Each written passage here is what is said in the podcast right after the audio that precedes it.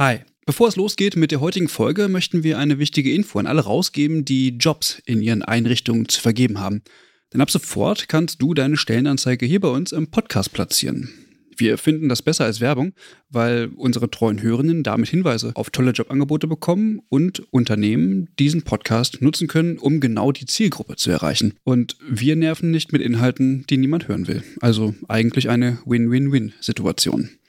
Wenn du also eine Stellenanzeige hast, am besten natürlich für akademisch Pflegende, dann schreib uns eine Mail an hallo@übergabe.de. Übergabe hier mit UE.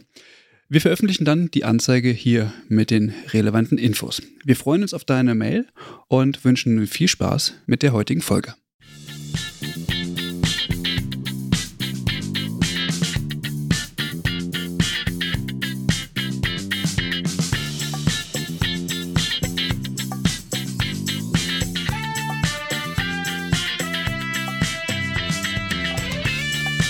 Herzlich willkommen zu einer neuen Folge des Übergabe-Podcast. Mein Name ist Caroline. Christian ist auch noch mit dabei. Hallo Christian. Hallo Caroline. Hallo. Wir sind natürlich nicht zu zweit, sondern wir haben auch noch eine Gästin eingeladen und zwar Dr. Iris Hochgräber. Hallo Iris. Hi, ja schön, dass ich heute bei euch sein kann.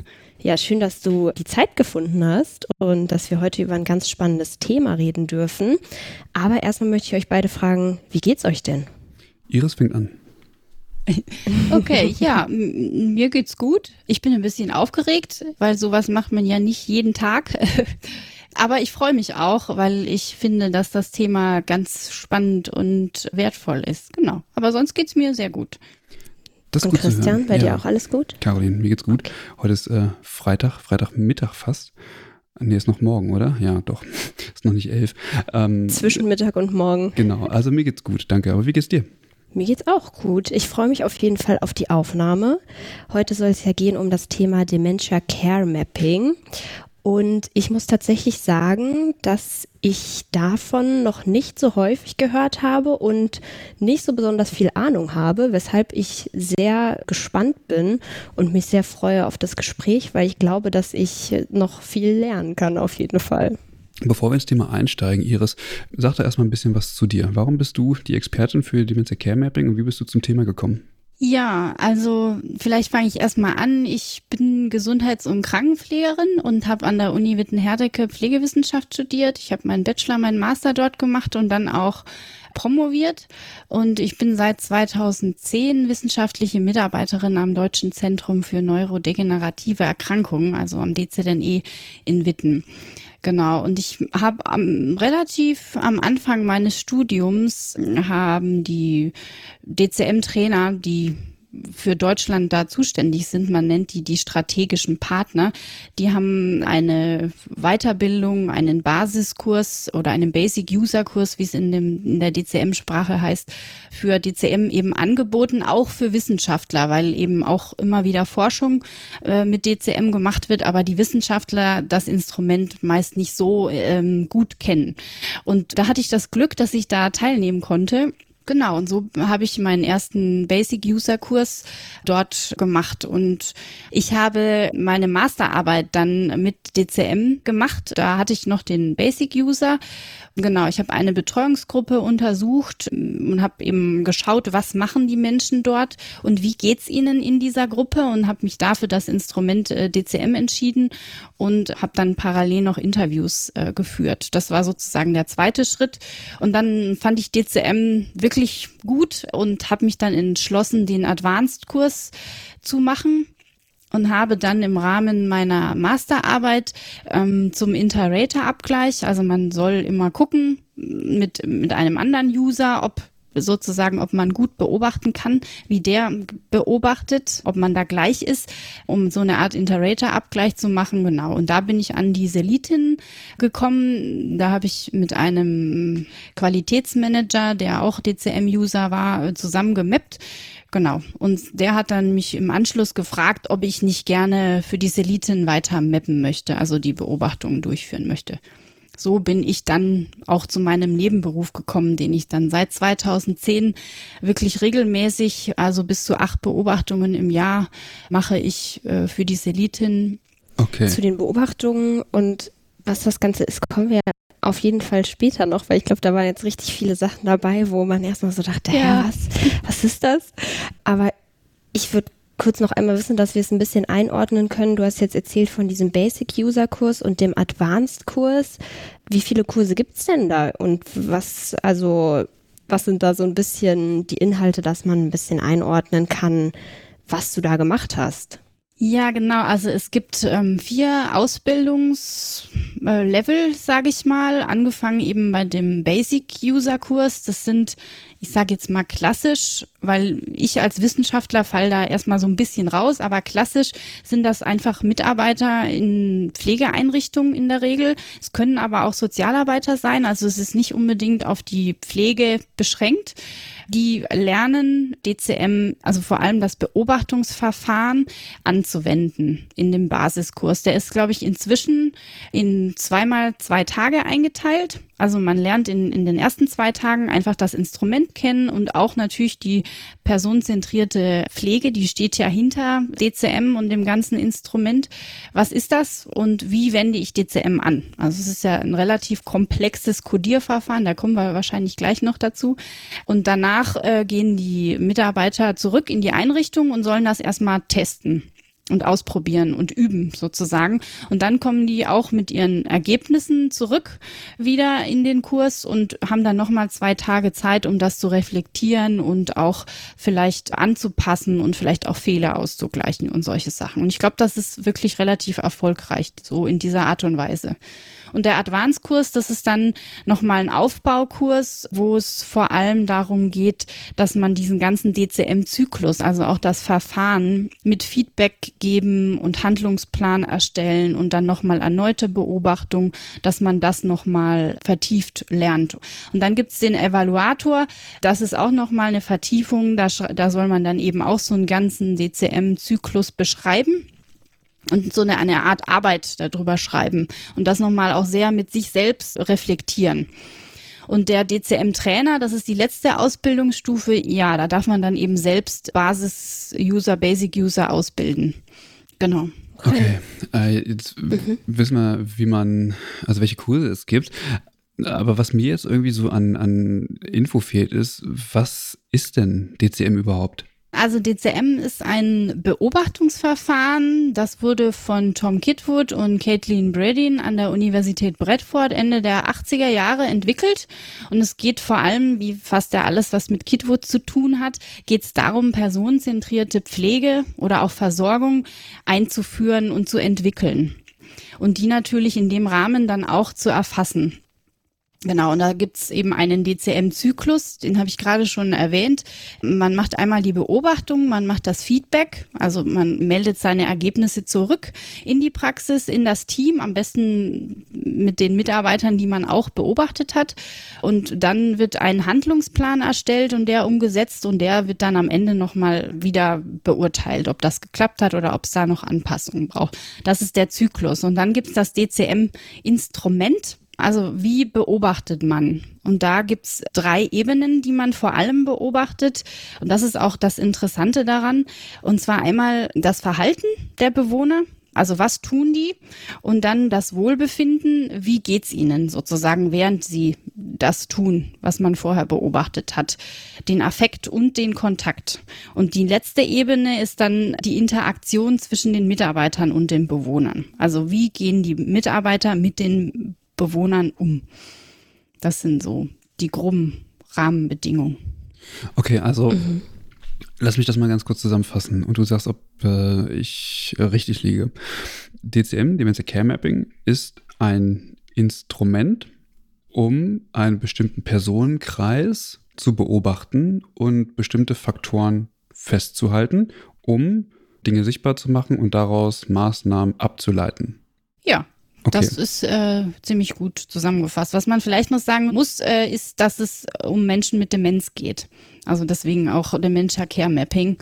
Wobei es auch äh, neuere Untersuchungen gibt, das auch mit Menschen mit Behinderung zu testen. Und äh, meine persönliche Meinung ist, dass man das auch für andere, also für Be Bewohner ohne Demenz durchaus anwenden kann. Da kommen wir vielleicht später nochmal zu. Hm, mich würde jetzt interessieren, warum wurde es denn eigentlich entwickelt? Also woran hat man denn erkannt, hier ist eine Lücke, wir brauchen sowas und was ist eigentlich das Besondere daran? Also warum wurde es insbesondere für demenzerkrankte Personen entwickelt? Also Tom Kitwood hatte damals den Auftrag, soweit ich das weiß, dass er die Pflege und die Betreuung abbilden soll. Er hat ja den personenzentrierten Ansatz entwickelt und es hat sozusagen ein Instrument gefehlt zur Beurteilung und dann natürlich gleichzeitig das auch in die Praxis wirklich einzuführen. Und dann hat er sich eben hingesetzt mit der Bradford Dementia Group und hat das entwickelt.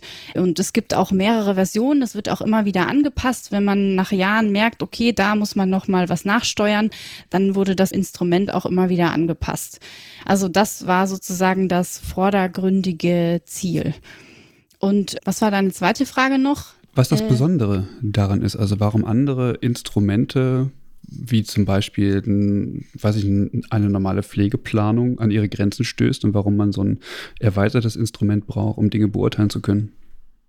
Also der Vorteil aus meiner Sicht ist wirklich, dass man sich genau anschaut, wie ist der Tagesablauf der Menschen, die man beobachtet. Also man, das heißt auch Map deswegen, weil man so eine Art Landkarte zeichnet von dem, was den Menschen in dieser Einrichtung aus, was macht, was macht er den ganzen Tag, wie erlebt er dort und was erlebt er dort und wie geht's ihm dabei. Und das eben sehr detailliert. Alle fünf Minuten entscheidet man sich für auf Basis von einem umfangreichen Regelwerk entscheidet man sich für eine Art Code und so kann man relativ gut nachvollziehen, was genau da passiert ist. Und ich glaube, das machen also mir sind jetzt keine anderen Instrumente bekannt, die das in dieser Detailliertheit machen. Und natürlich steht hinter diesem ganzen Regelkonzept die Theorie der personenzentrierten Versorgung. Dadurch sind natürlich dann auch bestimmte Schwerpunkte gesetzt. Zum Beispiel ein aktives Verhalten ist fürs Wohlbefinden immer besser als ein passives Verhalten. Das ist zum Beispiel ein so ein Punkt, den Kitwood da setzt. Mhm. Mhm. Und wie kann ich mir das jetzt vorstellen? Also ich habe jetzt schon verstanden, dass es auch hauptsächlich um die Beobachtung geht, aber du gehst dann in die Einrichtung und setzt dich hin und beobachtest die Menschen, die an Demenz erkrankt sind. Oder also wie genau beobachtest du diese Menschen und warum ist dafür eben auch erforderlich, zum Beispiel, was wir vorhin geredet haben, diese Kurse zu machen? Welche Kriterien sind da zu beachten? Genau, ich gehe in die Einrichtung. Die Seliten haben sich auch dafür entschieden, dass ich unangekündigt in diese Einrichtung gehe. Das ist bei anderen Trägern oder so durchaus anders. Aber da sind auch alle mit einverstanden. Also die Leitungen haben das so beschlossen und ich wende mich dann in der Regel an eine Leitungsperson, an die Einrichtungsleitung, an die Pflegedienstleitung oder jemand anders, der eben da ist und sage dann, ich komme zur DCM-Beobachtung, ich komme vom Qualitätsmanagement, weil die beauftragen mich immer und ich bräuchte jetzt einen Wohnbereich, auf den ich gehen kann und circa fünf Menschen mit Demenz, die ich beobachten kann. Also ich beobachte in der Regel fünf. Man kann so vier bis acht Bewohner ist normal. Manchmal beobachte ich auch sechs, aber in der Regel sind es so fünf Bewohner, damit man auch wirklich detailliert gucken kann, weil je mehr man Bewohner man mit einbezieht, desto komplexer ist natürlich die ganze Sache. Genau, und dann werde ich auf den Wohnbereich geführt und meistens in Absprache mit der Pflegekraft, die an dem Tag, an dem Vormittag zuständig ist, entscheiden wir dann, welche Bewohner ich beobachte. Und dann setze ich mich möglichst unauffällig in ein Eck. Also meistens werde ich vorher nochmal vorgestellt, wer ich bin und warum ich komme. Oder ich stelle mich selbst vor und was ich eigentlich mache da, damit die Bewohner sich auch nicht wundern, wer da plötzlich sitzt. genau, und dann setze ich mich möglichst unauffällig in ein Eck oder irgendwo hin, wo ich eben möglichst nicht auffalle, weil ich möchte ja diese Situation was man nie, nie ganz schafft, aber möglichst so beobachten, wie sie sonst auch passieren würde, wenn ich nicht da bin. Genau, und dann fange ich an, mir Notizen zu machen und die Kodierung und viele qualitative Notizen nebenbei. Und ich mache das vier Stunden. Das ist schon das Minimum, um wirklich was sagen zu können. Besser wären sechs oder acht Stunden Beobachtungszeit. Aber so ist das bei den Selitinnen äh, vereinbart. Und warum braucht man eine Ausbildung? Naja, weil das Instrument sehr komplex ist. Also und es bedarf auch wirklich schon ein bisschen Übung, dass man das alles so hinkriegt. Man beobachtet ja das Verhalten in 23 Kategorien, also und zwar äh, eingeteilt nach dem äh, Alphabet. A steht zum Beispiel für Interaktion mit anderen Menschen. B steht für beteiligt sein, passiv, auf eine passive Art und Weise, also zum Beispiel beobachten. Und so steht fast jeder Buchstabe des Alphabets für eine Verhaltensweise. Und gleichzeitig entscheidet man dann, okay, diese Interaktion mit den Bewohnern, wie ging es dem Menschen dabei?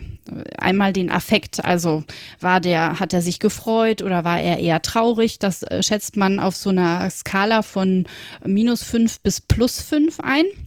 Und da kommt auch noch der Kontakt hinzu. Also zum Beispiel bedeutet das, wenn man sehr engagiert ist und sich nicht ablenken lässt. Also man, ein, man kann sich vorstellen, ein äh, Bewohner mit Demenz ist zum Beispiel sehr intensiv mit einer Zeitung beschäftigt und lässt sich auch nicht ablenken. Der blättert um, der reißt vielleicht kleine Fetzelchen oder sonst was. Und er lässt sich nicht ablenken. Auch das wäre sozusagen eine Einteilung im positiven Plusbereich. Genau. Mhm. Und äh, das sind sozusagen die einen Codes, die man macht. Gleichzeitig schreibt man sich auf, was genau passiert. Also viele qualitative Notizen, äh, sage ich immer dazu, weil dann steht da irgendwann A plus eins aber man weiß immer noch nicht genau, was, ja, wie war denn die Situation genau? Und da gucke ich dann in meine qualitativen Notizen und weiß genau, ach ja, es gab ein Gespräch zwischen dem Bewohner und der Mitarbeiterin oder was anderes. Ist das nicht super anstrengend? Also wenn du das vier Stunden lang machst über vier BewohnerInnen, so ne? wie kriegt man, also raucht dir da nicht der Kopf? Ja, manchmal schon. Auf jeden Fall, das ist auch anstrengend, aber vor allem je mehr passiert, desto anstrengender ist es. Ne? Wenn viel gleichzeitig passiert, also ein Bewohner kommt neu in den Raum, der nächste frühstückt und unterhält sich, also wenn viel gleichzeitig passiert, dann ist es super anstrengend tatsächlich ist es oft so, dass es ja auch wieder ruhigere Phasen gibt. Also zum mhm. Beispiel das Frühstück und das Ankommen in den Raum. Man beobachtet übrigens auch immer im Gemeinschaftsraum, also nie in den sozusagen in den privaten Räumen der Menschen oder bei Toilettengängen oder sowas äh, gar nicht, sondern immer nur in dem Gemeinschaftsraum. Meistens die Küche oder die Wohnküche oder wie das genannt wird, ist auch immer unterschiedlich. Genau. Und da gibt's halt auch immer nach den Mahlzeiten zum Beispiel wieder Zeiten, die eben ruhiger sind und wo nicht so viel auf einmal passiert. Und dann kann man sich auch immer so ein bisschen erholen dazwischen wieder. Mhm.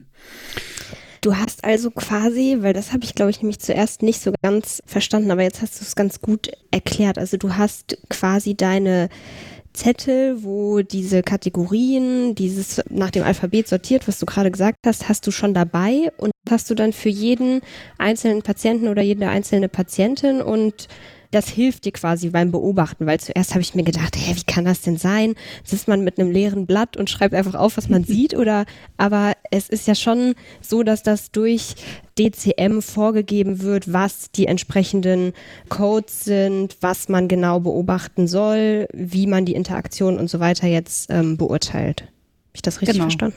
Ja, also ich okay. habe da so ein vorgefertigtes Blatt da zum Beispiel für jeden Bewohner eine, eine Zeile und dann sind auch schon die Zeitintervalle da festgelegt und dann eben ein Kästchen für den, das Verhalten und einen zugehörigen MIMI-Wert heißt es, also Mood and Engagement. Das ist dieses Affekt und Kontakt. Wie geht's dem Menschen dabei?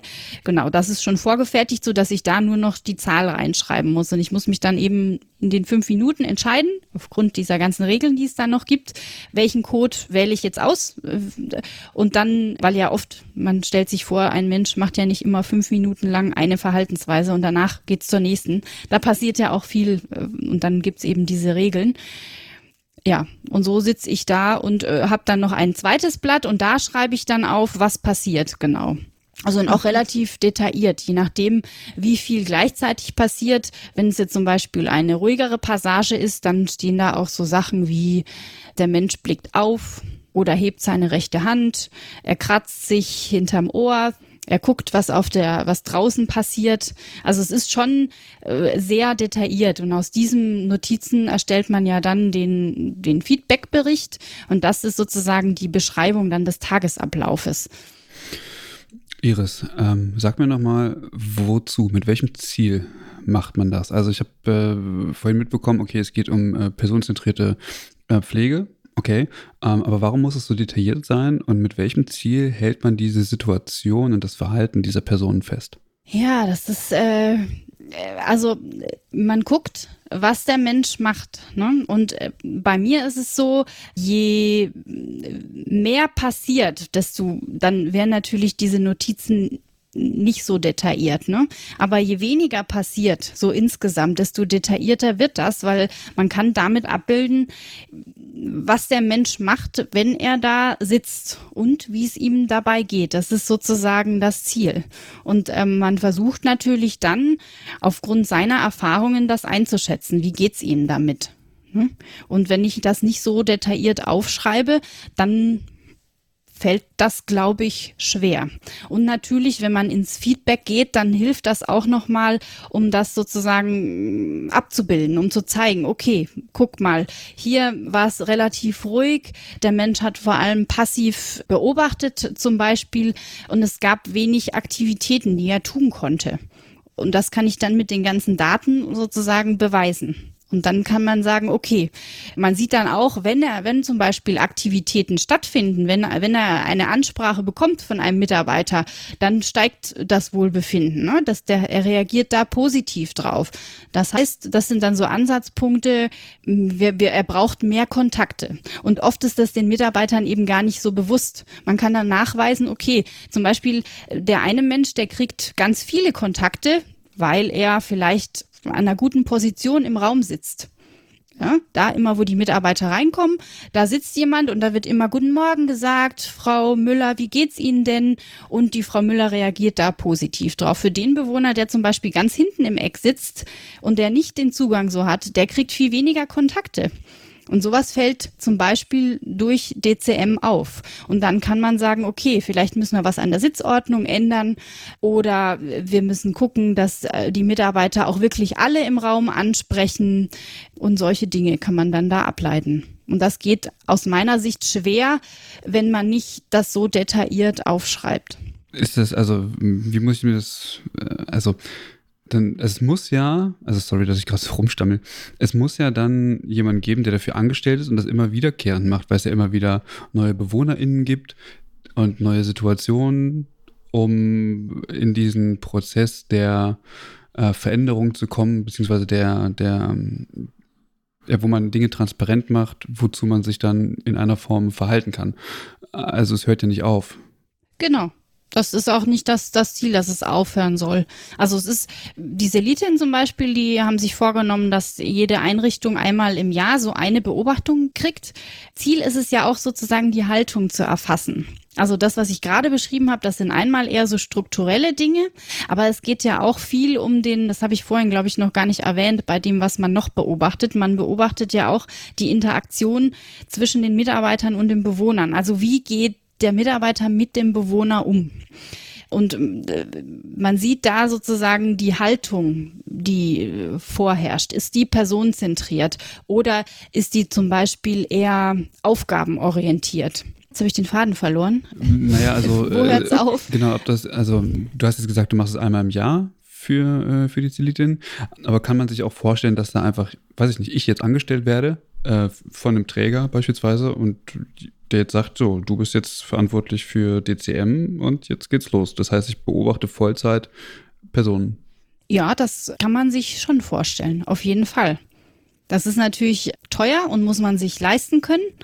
Aber ich glaube, wenn, ja, wenn ein Träger sich entscheidet, das ist uns wichtig, und das ist auch wirklich eins der großen Vorteile von DCM, das ist uns wichtig, wir wollen diese personenzentrierte und die Pflegekultur so einführen, dann kann man das damit eben regelmäßig unterstützen und auch nachweisen, zum Beispiel, es hat sich was verändert und immer wieder schauen. Also so ist das schon angelegt, dass man, dass es nicht wirklich aufhört. Man kann sich auch vorstellen, dass man mal so einen Abgleich macht, um einfach mal zu gucken, wo stehen wir denn überhaupt? Ne? Mhm. Dass man sich einmal so einen Mapper reinholt und sagt, gucken Sie mal.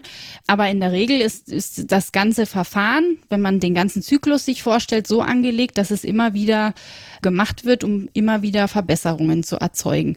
Und man geht natürlich auch davon aus, ne, man beobachtet einzelne Bewohner, aber man geht schon davon aus, wenn ich da jetzt eine Rückmeldung gebe, zum Beispiel, hier finden wenig Kontakte statt und die Kontakte, die sind auch naja, die könnten, ich sage jetzt mal, personenzentrierter sein. Wenn das äh, ne, besser, die Ansprache könnte besser sein, dann geht man schon davon aus, dass die Mitarbeiter dann auch in der Lage sind, das auf andere Bewohner anzuwenden, dass sich also insgesamt die Pflege und die Haltung, der Umgang mit den Menschen verändert und verbessert.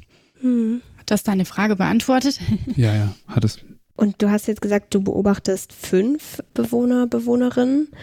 Und diese Ergebnisse der Beobachtung werden ja dann zu diesem Feedback. Und ich habe es jetzt irgendwie eher so verstanden, als soll es dann auf struktureller oder personeller Ebene eben äh, ja, zu Veränderungen kommen, dass die Mitarbeitenden sich anders verhalten oder vielleicht ihr Verhalten nochmal besser reflektieren. Aber eigentlich sind es zwei Fragen in einer, fällt mir gerade auf.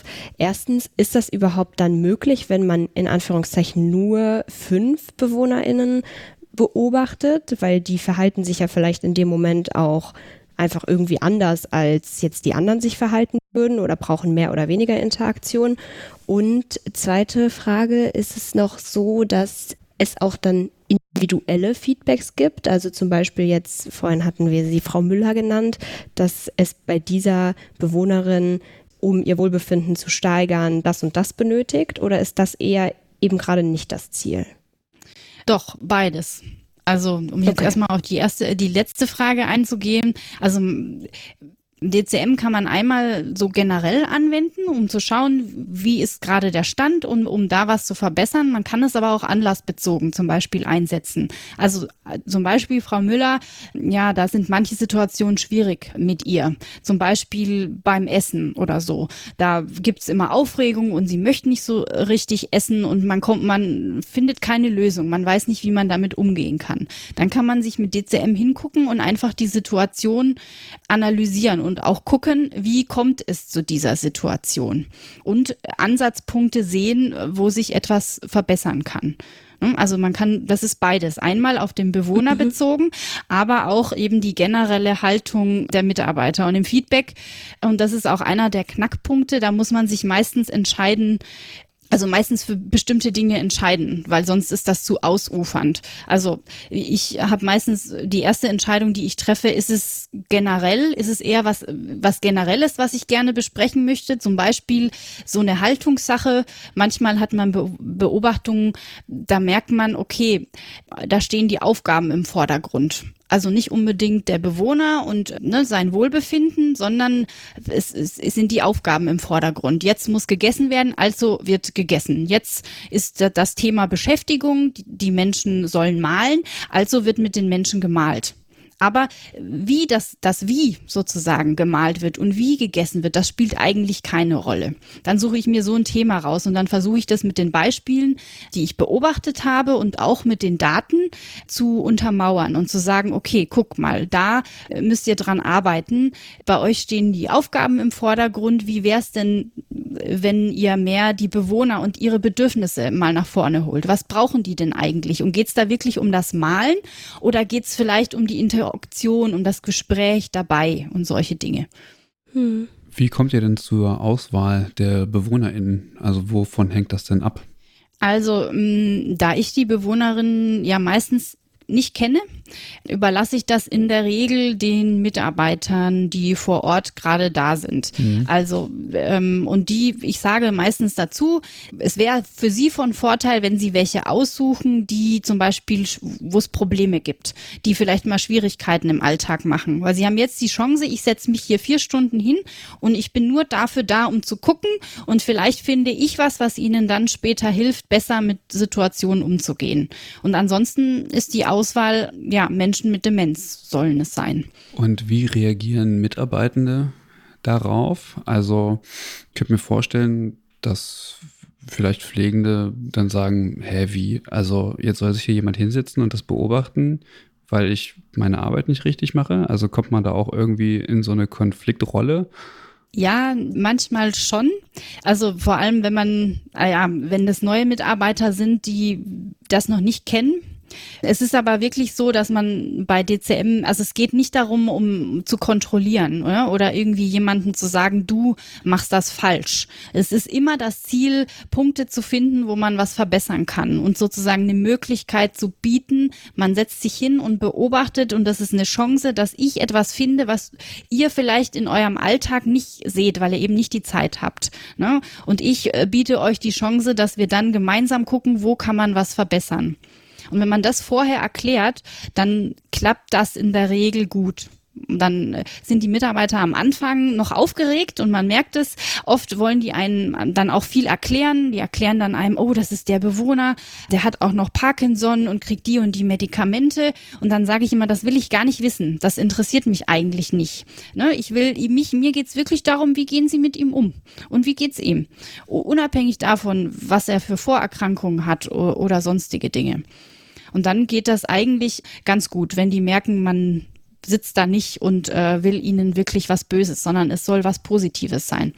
Aber ist das dann nicht trotzdem auch irgendwie eine mögliche Grenze oder ein Nachteil, dass die Mitarbeitenden sich, sage ich jetzt mal, extra anstrengen. Also ist jetzt nicht irgendwie böse gemeint, aber wenn ich mir vorstelle, dass jemand da sitzt, dann würde ich mir schon denken, okay, jetzt muss ich aber äh, heute hier äh, besonders gut und besonders äh, alles toll hinbekommen.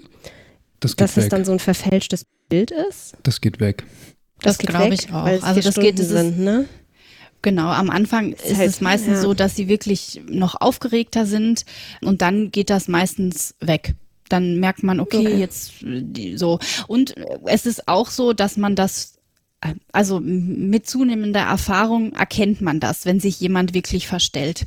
Und man erkennt zum Beispiel mh, durch so Kleinigkeiten oder auch durch Aussagen der Mitarbeiter, weil ich kriege ja, auch wenn ich meinen Fokus der Beobachtung auf bestimmte Dinge setzen muss, auf die Bewohner und auf den Umgang, aber trotzdem kriege ich ja den Rest mit.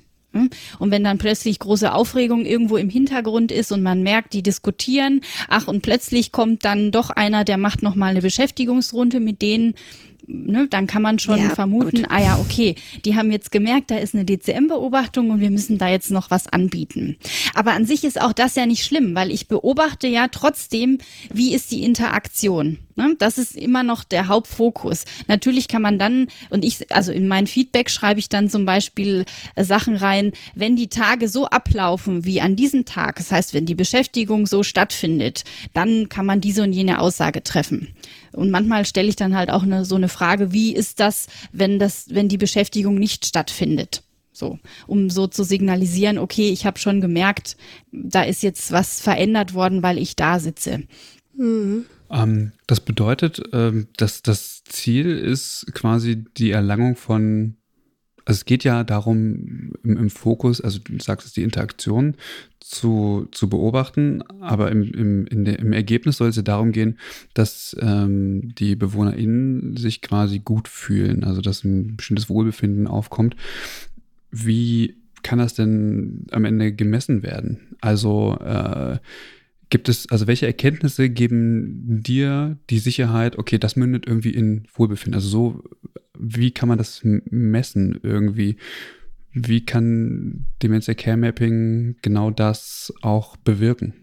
Also Deine Frage sind jetzt zwei unterschiedliche Sachen, glaube ich. Einmal, wie kann man das messen und äh, wie äh, kann man das bewirken? Das Messen ist ja durch diese Codes gegeben ne, die man dann macht. Und man schreibt ja immer einmal das Verhalten und dann eben auch, wie geht's dem Menschen dabei mit dieser Skala von plus eins ist zum Beispiel das neutrale Niveau. Jemand ist normal, äh, nicht besonders freudig, nicht traurig und auch nicht besonders engagiert.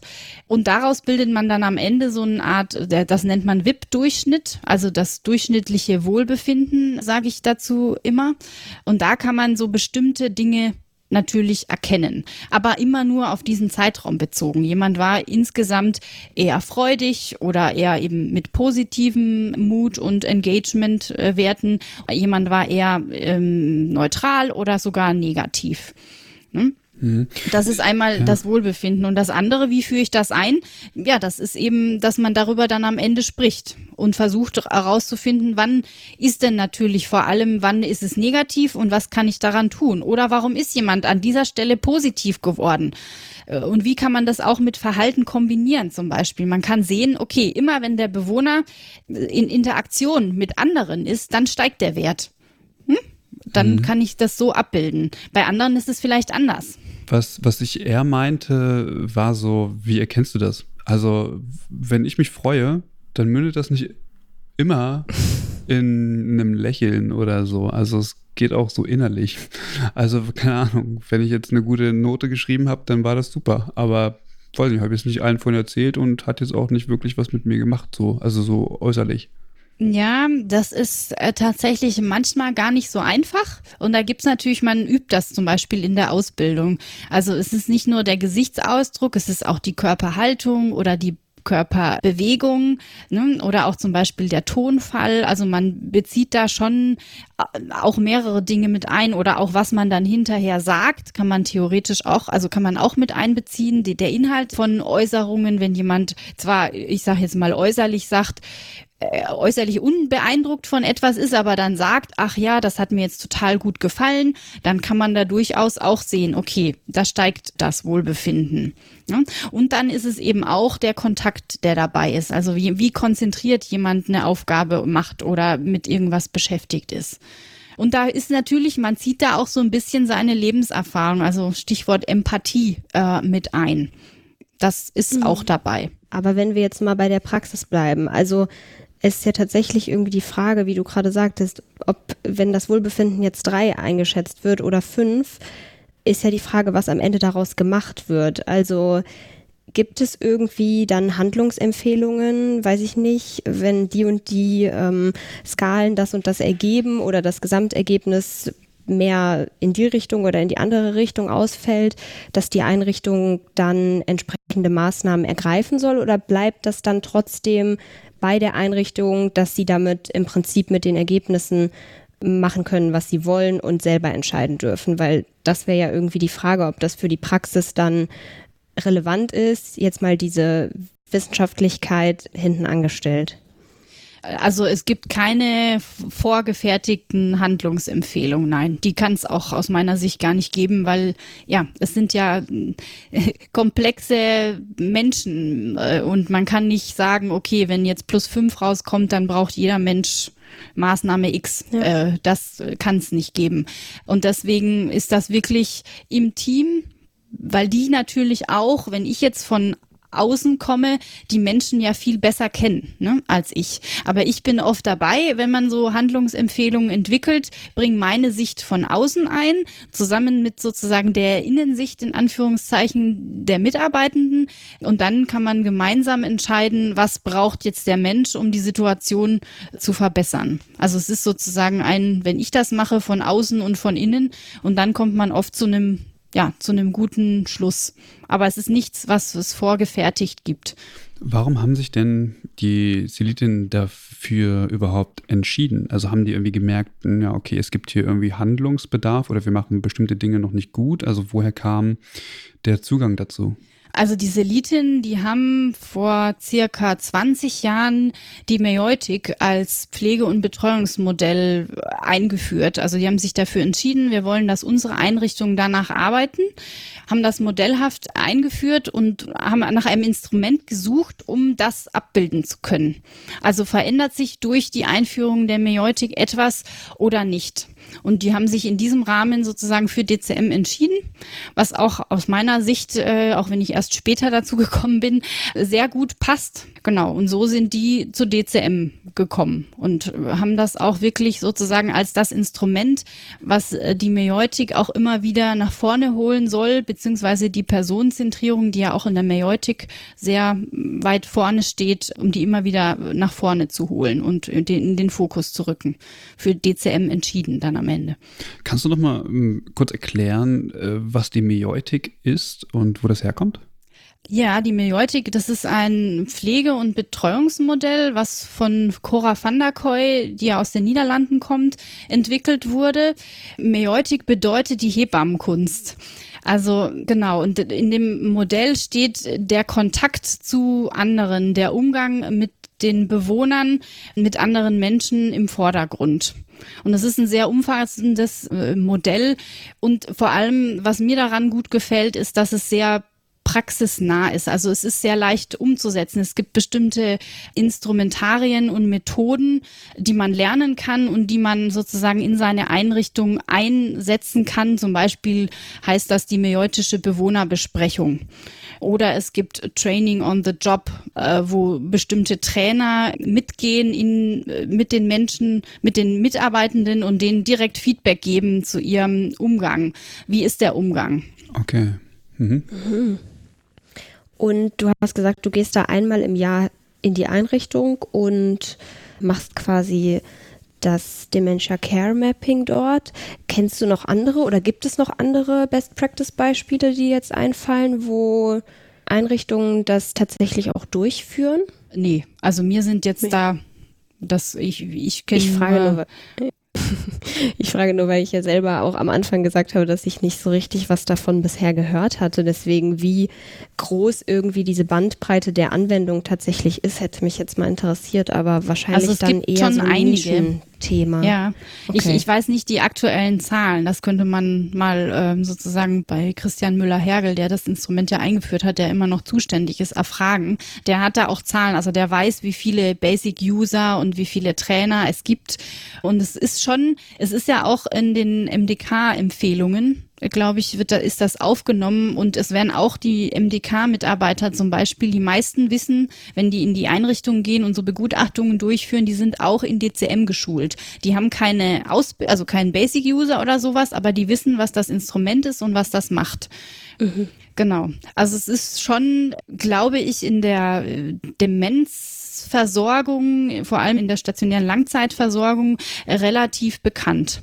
Okay. Aber das aber ist vielleicht auch jetzt mein Eindruck, weil ja, ja ich mich in ja, diesem Kreis Ich sehe nur irgendwie so den Unterschied dazwischen, dass es halt Leute gibt, die darin ausgebildet sind, aber es muss ja auch die Einrichtungen geben, die diese Leute dann zu sich holen und das auch tatsächlich durchgeführt wird.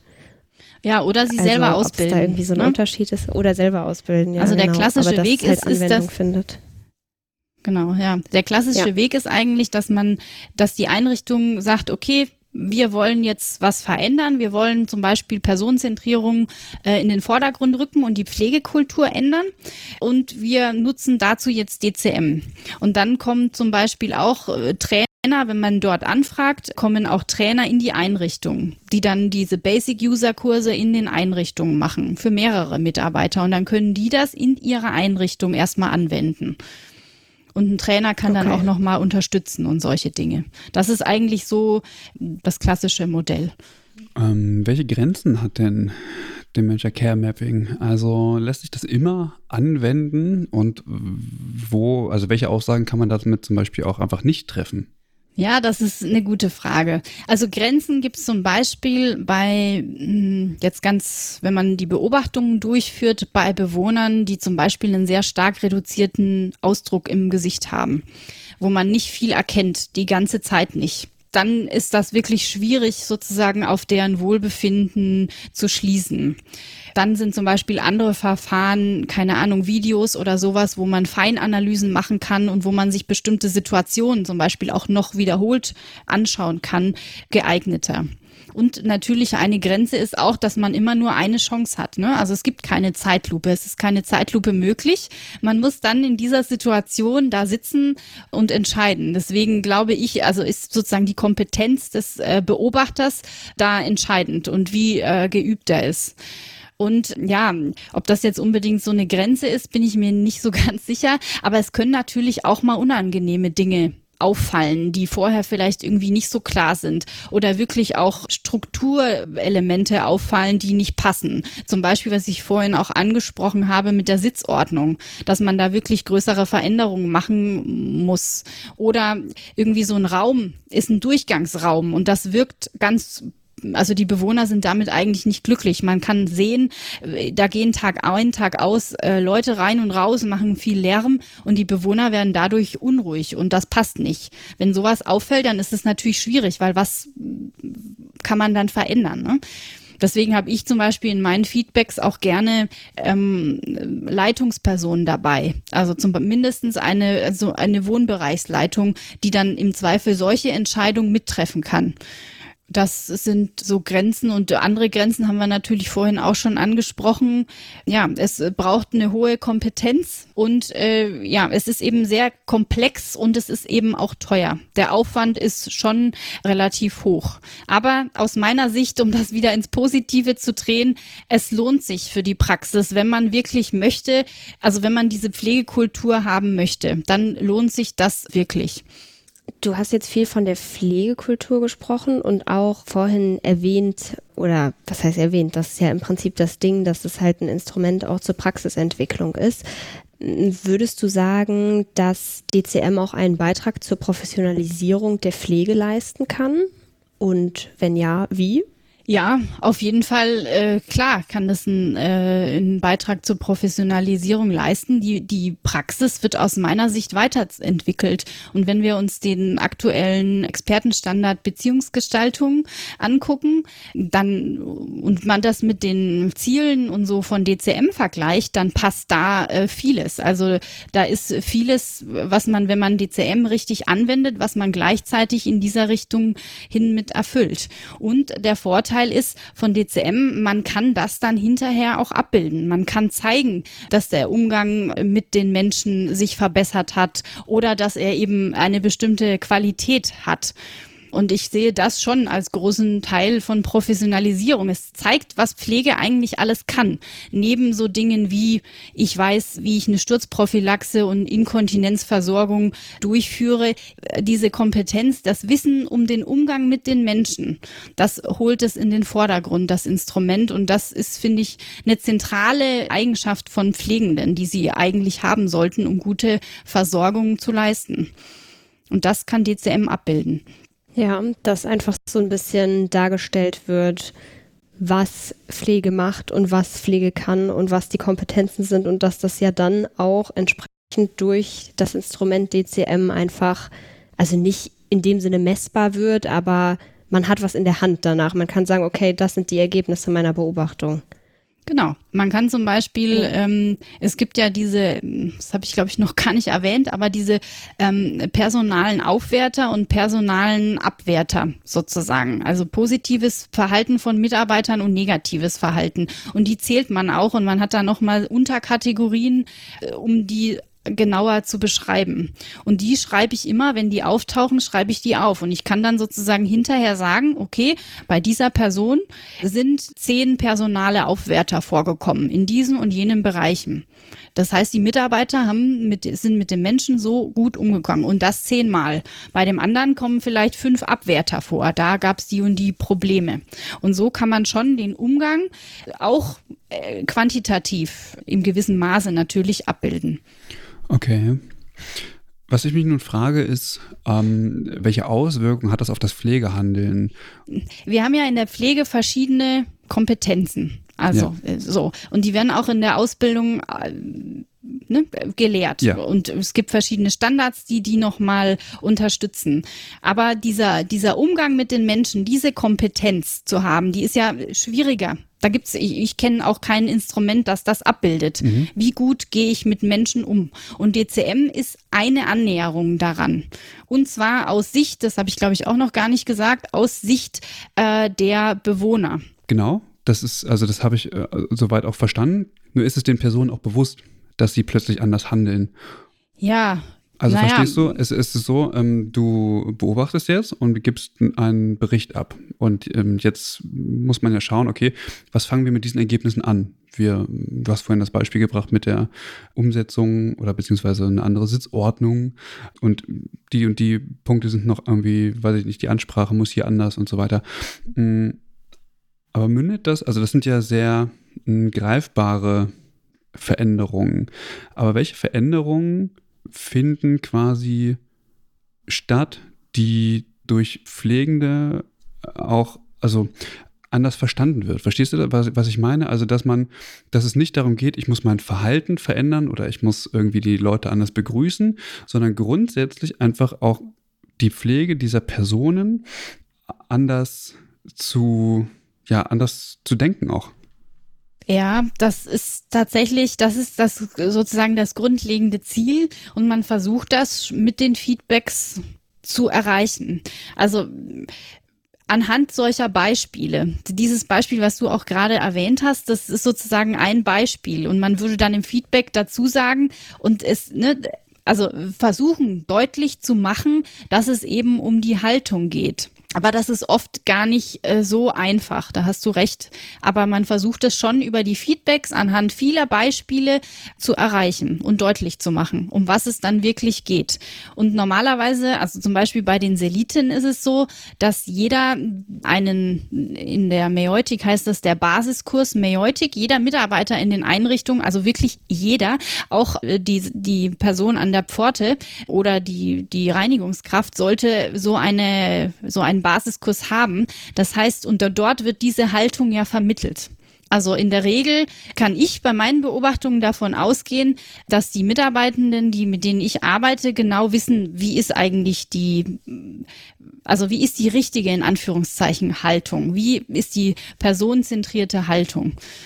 Und äh, dann arbeite ich sozusagen an kleineren Dingen manchmal und manchmal muss ich aber nochmal die Haltung ähm, als Ganzes thematisieren und hervorholen. Und das ist schon nicht so einfach, ja. Hm, das denke ich mir tatsächlich. Also das ist äh, das, was ich meine. Also, äh, die, also ich habe ein Verständnis davon, dass äh, sich die Professionalisierung der Pflege ja auch darin äh, ergibt, dass äh, man Pflege grundsätzlich einfach anders denkt. Also nicht so, wie man das vielleicht in der Ausbildung hat, sondern so, dass hm, verschiedene Konzepte zusammenkommen, um einfach ein sehr viel breiteres Verständnis davon zu bekommen, was Pflege eigentlich ist und was Pflege auch leisten kann.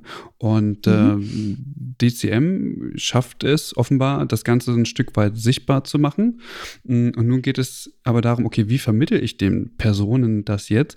Und zwar so nachhaltig, dass sie ihre Haltung gegenüber den Personen, die sie hier pflegen, verändern und das nicht nur personenbezogen, sondern dass sie selber in, in so eine Reflexionsschleife auch kommen für sich selbst. Also das letzte Feedback zum Beispiel, das hat mir dies und das gezeigt, kann ich das auf andere BewohnerInnen vielleicht auch übertragen? Mhm. Ja, jetzt weiß ich, glaube ich, noch mal besser, was du meinst. Also ich zum Beispiel arbeite in den Feedbacks viel mit Fragen.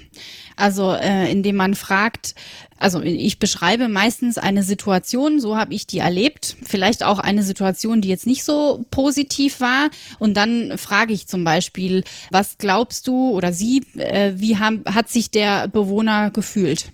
Wie hat es auf den gewirkt? Mhm. Wie hast du dich denn gefühlt, als du die Situation so gestaltet hast?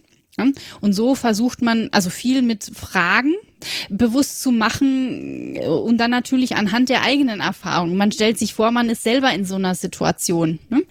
bewusst zu machen, um was es geht. Stößt man da auf Ablehnung oder zumindest im ersten Moment so?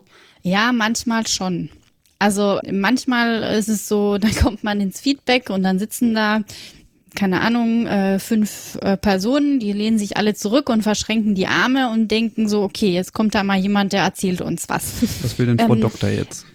Ja, das äh, Jetzt ist, jetzt ist die Sache wahrscheinlich erledigt, aber normalerweise verrate ich das nicht, äh, okay. äh, dass ich einen Doktor habe. Das ist, spielt auch ja keine verraten. Rolle. Ich bin, ich bin ja sozusagen da in einer anderen Rolle. Nicht in einer Wissenschaftlerrolle, sondern in einer anderen Rolle.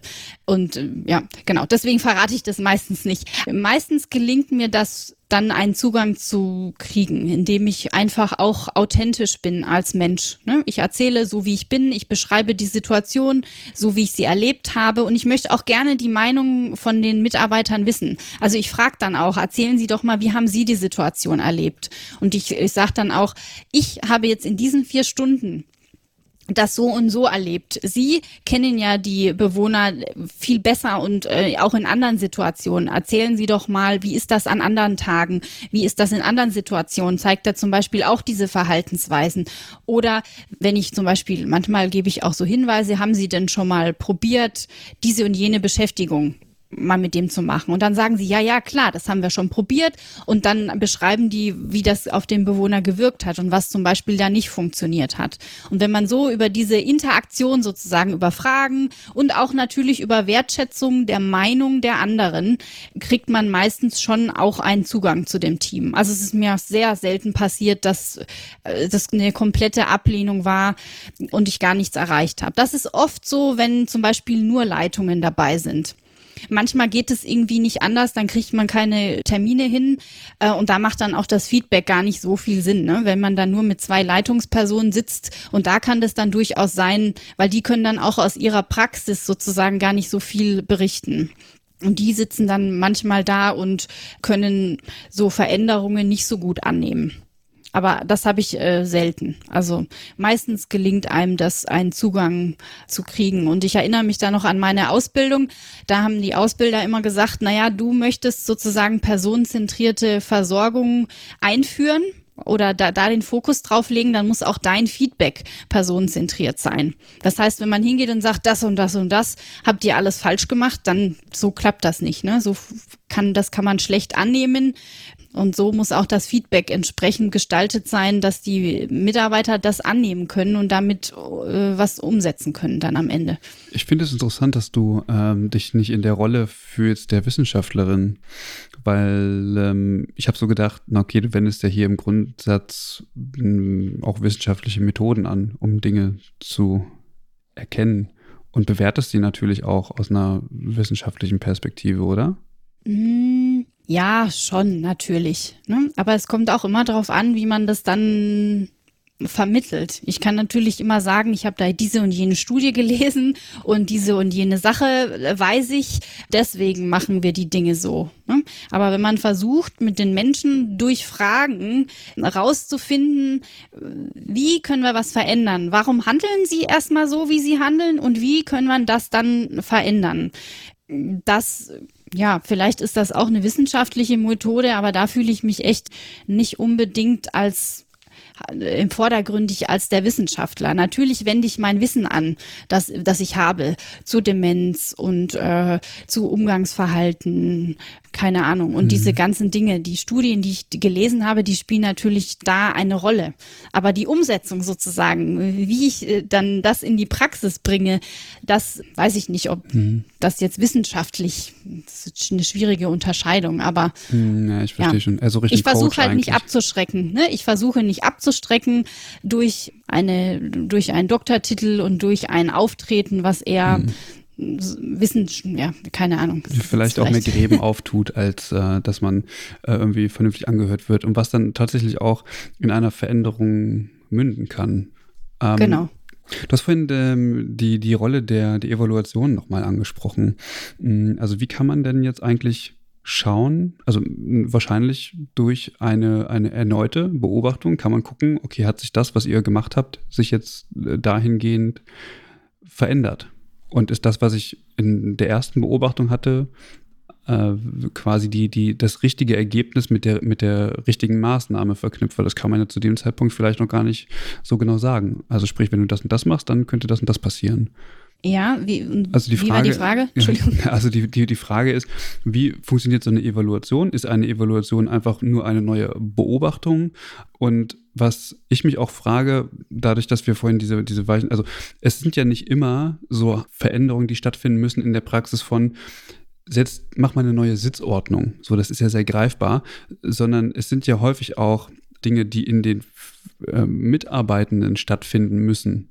Also wo es tatsächlich auch eine Veränderung der ja, weiß ich nicht. Also das, das in, in den Verhaltensweisen der Mitarbeitenden vielleicht. Also das ist ja eine sehr viel tiefgreifendere und sehr viel langwierigere Veränderung, die da stattfinden muss. Das wirst du ja sicherlich auch irgendwie ansprechen und ähm, muss dann entsprechend evaluiert werden. Ja, mm, das ist tatsächlich nicht so einfach. Also in meiner Praxis ist es so, dass ich, ich gehe ja auch nicht, ich schaffe nicht alle äh, Einrichtungen der Seliten ich zu beobachten und dann wieder nach einem Jahr hinzugehen. Das heißt, also diese konkrete Evaluation, die mm, schaffe ich nicht die, die sehe ich auch nicht. Also wenn man ganz konkrete Maßnahmen sozusagen bespricht. Deswegen gucke ich auf der anderen Seite aber auch immer nach dieser Haltungsveränderung. Und die kann man natürlich jetzt ja, es sind ja dann auch immer wieder andere Mitarbeiter, ne? Und natürlich ist so eine Haltung ja nie nur ein Mitarbeiter, sondern das kann man generell für einen Bereich erkennen, sage ich jetzt mal. Aber zum Beispiel über die zehn Jahre, die ich jetzt da beobachte, da habe ich schon eine Veränderung gemerkt. Ne? Also in, am Anfang waren viele Beobachtungen, wo ich viel, ja, wo eben viel noch nicht so ganz positiv war.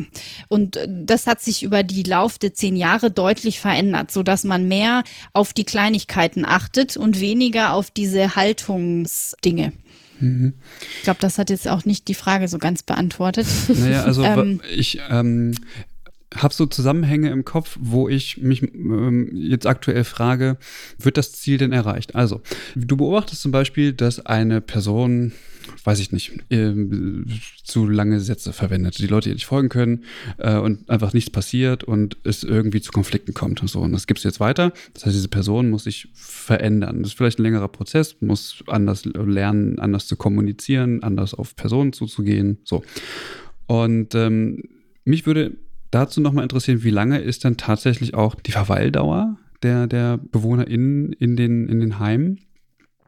Weil ja, wenn es personenzentriert ist und so eine Veränderung ja sehr lange dauert, ist ja irgendwie die Frage, naja, kriege ich das denn überhaupt hin? Also wenn die da 10, 15 Jahre leben, ist ja das eine, aber es gibt ja auch äh, Heime, wo die Verweildauer sehr viel kürzer ist, wo man sich dann am Ende fragen muss, naja, kriegt man diese Veränderungen hier personenbezogen überhaupt hin? Das bedeutet nicht, dass man es unterlassen soll, aber wie also verstehst du, was ich meine? Ähm, nee, nicht so ganz, glaube ich. Also du meinst die, die, die Veränderungen auf die Personen bezogen. Genau. Die sehe ich, also die sehe ich ja oft nicht. Mhm. Also tatsächlich, äh, und ich glaube, das ist auch schwer zu sehen, weil dann braucht man wirklich immer genau die gleichen Bewohner, die man wieder beobachtet. Das müsste dann wirklich so eine Art Projektcharakter haben, sage ich jetzt mal, wo man sich wirklich, also wo man sich das vornimmt und sagt, okay, man nimmt sich jetzt diesen Bereich vor und da muss man dann vielleicht auch häufiger beobachten als zum Beispiel einmal im Jahr. Da wäre es dann eher sinnvoll, drei, alle drei Monate oder alles halbe Jahr zu gucken, einen wirklich konkreten Handlungsplan mit konkreten Zielen also ganz konkret zu vereinbaren und die sich dann auch wieder anzuschauen. Aber darum geht es doch eigentlich, oder? Also du machst das ja, damit die personenzentrierte Pflege sich verbessern kann gegenüber diesen vier Personen, die du beobachtest. Aber das muss sich doch nicht auf die Personen beziehen, oder? Sondern das bezieht sich ja generell auf die Haltung der Pflegenden. Genau, also ja, das sind eigentlich das sind zwei Ebenen. Ja. BewohnerInnen. Aber sie beobachtet doch nicht die Pflegenden, sondern die BewohnerInnen. Nee, aber anhand, also, okay, ich, Christian, du verwirrst mich. Iris, stell das doch mal richtig. Ja, es ist äh, tatsächlich echt nicht so einfach. Also ich beobachte schon, es sind sozusagen eigentlich zwei Ebenen. Einmal äh, gucke ich mir generell so die Haltung der Mitarbeiter an. Die kommt, die kommt da raus. Also wie personenzentriert ist das? Steht da wirklich in dieser Einrichtung, in diesem Wohnbereich, steht da wirklich die Person und ihre Bedürfnisse im Vordergrund?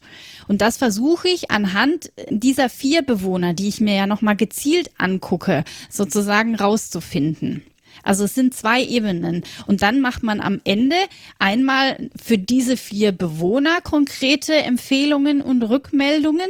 Und natürlich hofft man dann, dass die Mitarbeiter ähm, ja das auch dann auf andere Bewohner, die vielleicht ähnlich sind, anwenden können. Also sie haben diesen Bewohner immer wenn Sie den ansprechen, dann sprechen Sie den nicht auf einer Ebene an. Sie stehen immer und der Bewohner sitzt. Das wirkt auf den einschüchternd. So. Das ist ja eine Maßnahme, da kann man denken, okay, das heißt, der Mitarbeiter kann sich auch vorstellen, auch bei anderen Bewohnern ist es besser, wenn ich zum Beispiel entweder mich hinsetze oder in die Knie gehe, um auf einer Ebene mhm. äh, zu sein. So, aber und dann gibt's eben die, diese andere Ebene äh, zu verstehen, warum ist das denn wichtig, dass ich mich auf eine Ebene mit den Bewohnern begebe. Und wenn mir das sozusagen im Feedback gelingt, dann habe ich auch diese Haltung, die dann hervortritt. Und dann können die Mitarbeiter das auch generell umsetzen. Okay, na das ist, wäre ja dann quasi das professionelle Pflegehandeln. Okay. Genau. Gut. Ähm, das ist ein komplexes das, Thema auf ja, auf jeden, Fall. Fall. Also ich finde auch tatsächlich nicht so richtig greifbar. Also irgendwie schon. Ich, wo kann man sich denn ausbilden lassen? Gibt es da äh, irgendwie Akademien oder Fortbildungseinrichtungen? Ja, also ähm, zentral wird das, glaube ich, geleitet von ähm, dem Professional Campus an der Uni Witten-Herdecke. Früher ist es, glaube ich, das Zentrum für Fort- und Weiterbildung. Die organisieren das zentral und man kann sich dort auch hinwenden, wenn man sozusagen als Einrichtung entscheidet, man möchte jetzt DCM einführen und man möchte, dass ein Trainer mal zu uns in die Einrichtung kommt und dort die, äh, die Basis, Basic User Kurse gibt. Mhm. Und die bilden aber regelmäßig auch zentral, also da kann man auch aus unterschiedlichen Einrichtungen Leute hinschicken, die auch zentral dann dort vor Ort, glaube ich, Basic User ausbilden und auch Advanced Kurse und dann auch eben die weitere Fortbildung begleiten. Mhm, okay. Okay. Ja, es ist tatsächlich äh, so, so komplex, weil du sagst, äh, du, du bildest Durchschnitte und so weiter. Und ich denke mir, ne, inwieweit hat das denn, also das ist das, wo ich irgendwie auf dem Schlauch stehe, wo ich irgendwie nicht mitkomme. Deswegen auch gerade meine Frage. Du beobachtest vier Personen. Und, oder fünf, so, wie ist jetzt die Interaktion? Wann äh, freuen die sich, wann freuen die sich nicht, in welchen Situationen und so weiter und so fort. Okay, jetzt hast du diese Daten dieser fünf Personen. Auf diesem Wohnbereich leben aber 35. Und jetzt hast du ja sozusagen eine Schnittmenge, aber ob, trifft das auf alle zu? Also du hast einen Durchschnitt errechnet von fünf Personen. Aber vielleicht gibt es Ausreißer. Also vielleicht kann das, was dort passiert, vielleicht nicht auf alle angewendet werden oder wie auch immer. Und ähm, also deswegen kann man doch eigentlich nur eine Aussage treffen, inwieweit ein bestimmtes Handeln Auswirkungen auf diese fünf Personen hat, aber nicht grundsätzlich auf demenziell erkrankte Menschen, oder nicht? Ja, das ist echt eine schwierige Frage. Also im Prinzip hast du natürlich recht. Erstmal macht man Aussagen über diese fünf Personen. Aber dann gibt es zwei Dinge. Einmal sehe ich die anderen ja auch. Und tatsächlich mache ich auch so, wenn ich da Dinge sehe, also ähm, ein Bewohner, der ganz also ne, wo ich denke, da müsste ich auch was dazu sagen, dann mache ich das auch im Feedback, da mache ich mir auch Notizen dazu. Das geht da nicht in den Bericht und so weiter mit ein, aber ich, also ich spreche diese Dinge, die ich nebenbei sehe, auch an. Natürlich. Und man will ja trotzdem anhand dieser vier, fünf Bewohner, die ich beobachte, dass da rauskommt, was ist entscheidend an der Haltung und im Umgang. Und es ist dann sozusagen die Aufgabe der Mitarbeiter, diese Dinge umzusetzen, auch auf die anderen Bewohner. Okay. Auch wenn die vielleicht im Detail natürlich nicht immer passen. Ne? Mhm. Im, ganz konkret. Aber das ist eine Transferleistung und das, also, das können Pflegende auch. Davon bin ich überzeugt. Ja. Ja? ja. Ich auch.